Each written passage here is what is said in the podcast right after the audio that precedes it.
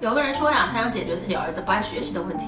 他说自己的儿子高二了，就是喜欢打篮球，一天到晚呢不学习，手机啊给摔坏了三个，就是不学习。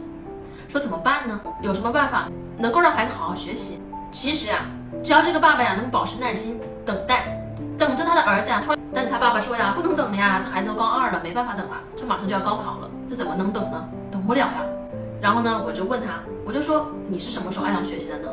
他就愣了，他说我是去年爱上学习的。我说呀，所以要祝贺你的爸爸妈妈，他们终于等到了。就是你想想，你的爸爸妈妈期望你能够爱学习，期望了多少年？从你小时候就骂你，一直骂到现在五十多岁了，干了一辈子生意，日子过得挺好的，就是不爱学习。你从来都不知道自己不爱学习这件事情有问题，对吗？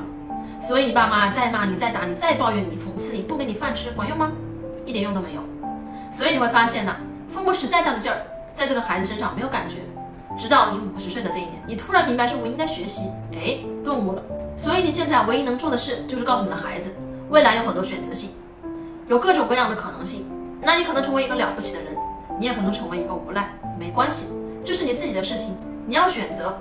妈妈有耐心，妈妈的耐心就是你将来发生任何问题没饭吃了，妈妈给你提供饭就好了。我们让孩子知道，你有一个安全的堡垒，你有一个家。